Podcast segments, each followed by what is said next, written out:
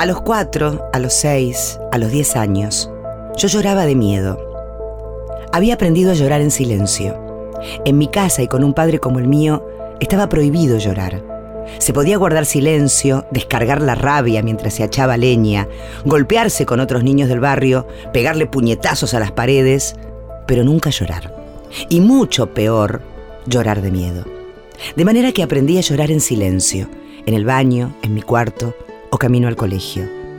Era el uso privado de eso que solo estaba permitido hacer a las mujeres, llorar. Me regocijaba en ese llanto, me permitía ser la protagonista de mi melodrama marica. ¿Cómo no llorar con un padre que bebía siempre más allá del límite? ¿Qué otra cosa podía hacer más que aprender a llorar? Su violencia después del alcohol me aterraba. La casa vacía también. La casa sin mi mamá. La posibilidad de que hubiera muerto por la calle sin que yo lo supiera. Mis papás se habían casado muy jóvenes. Tuvieron un noviazgo breve que mi mamá recordaba con nostalgia porque en esos primeros meses él parecía el hombre más atento y protector del mundo. Recién separado, con dos hijos pequeños de su matrimonio anterior. Ella era huérfana de madre desde la adolescencia y no tenía padre. Había sido criada por sus abuelos en una casa donde tuvo que rebuscárselas como pudo, en una época en la que todo era injusto para las mujeres, especialmente para las mujeres huérfanas, como mi mamá. La madre de mi mamá había muerto a causa de un aborto y el hombre que la obligó a abortar en aquellas condiciones vivió en la casa contigua a la de mi mamá hasta que ella se fue a vivir con mi papá y se convirtió en concubina. El miedo lo tenía todo en mi casa. No dependía del clima o de una circunstancia en particular. El miedo era el padre.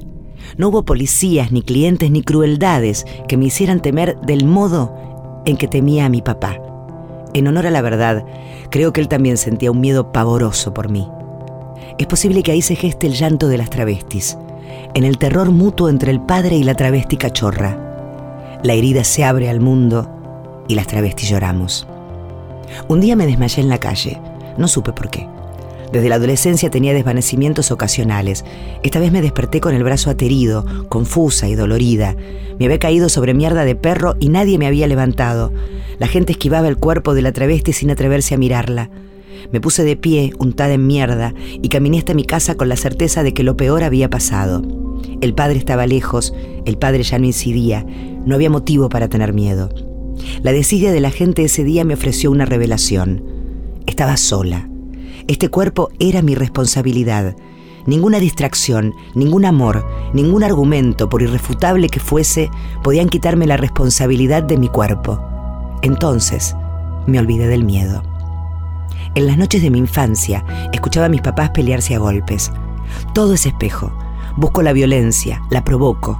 Estoy sumergida en ella como un baño bautismal.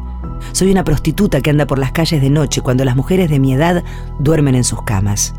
Camino por la calle, incluida en los planes de la violencia, pero también en los planes del deseo.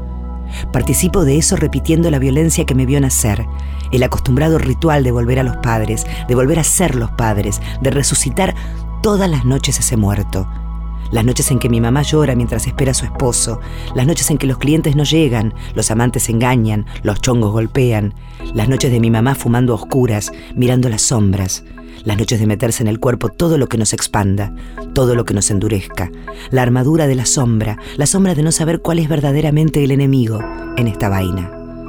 La ignorancia que ataba a mi mamá a la enfermedad de ese matrimonio y a mí a la enfermedad de mi matrimonio con el mundo, la ignorancia que ahoga hasta el mareo, el derrumbe de mi madre que yo prolongué en mí, como un animal atrapado en una cueva.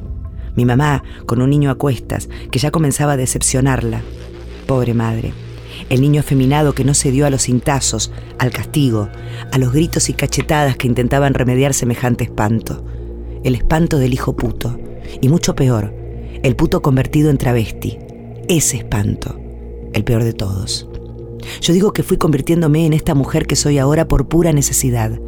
Aquella infancia de violencia, con un padre que con cualquier excusa tiraba lo que tuviera cerca, se sacaba el cinto y castigaba, se enfurecía y golpeaba toda la materia circundante, esposa, hijo, materia, perro. Aquel animal feroz, mi fantasma, mi pesadilla. Era demasiado horrible todo para querer ser un hombre.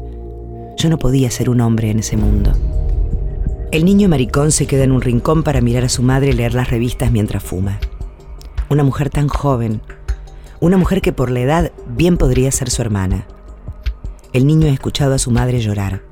El horror de un matrimonio como aquel, basado en la fuga de la madre de su propia familia, la enorme responsabilidad que tiene el padre con una mujer como esa, una mujer que no sabe tomar decisiones, que no toma decisiones, o que toma una única decisión, que el esposo decida por ella. ¿Cómo no escucharla cuando lloraba? Eso es imposible en la pobreza. Todos los cuartos se comparten. La mujer ojea tristemente las revistas donde aparece la vida que nunca tendrá, los privilegios de los que nunca gozará, y llora, porque el marido le es infiel, porque el marido la maltrata, porque es imposible esa realidad, no es lo que soñaba, no coincide con su fantasía. Desde su rincón, el niño la dibuja. Afuera el monte hace su parte. Dan ganas de llorar. El niño no sabe consolar a la madre, entonces la dibuja. Y mientras la mira, para poder copiarla en su cuaderno, parece decirle que se vaya, que se anime a irse lejos a vivir como hippie, que es lo que a ella le hubiera gustado, que se busque otro hombre que no la insulte, que no la golpee, que disfrute de la comida que ella le prepara, que quiera a su hijo. Un hombre que no beba, por sobre todas las cosas que no se convierta en un monstruo cada vez que se pasa con el vino. Un hombre que no le pegue a tu hijo, que no lo desprecie, que no le tenga asco y rabia y celos, que no lo torture si lo encuentra vistiéndose con tu ropa. Un hombre con quien hablar en la mesa, un hombre que no te obligue a estar en silencio cuando mira los noticieros. Un hombre que duerma a tu lado, que no se caiga en las zanjas por borracho. Cuando termina el retrato se lo acerca a su madre. Es hermoso, dice ella, sin mirarlo. Y se pierden las noticias de la revista.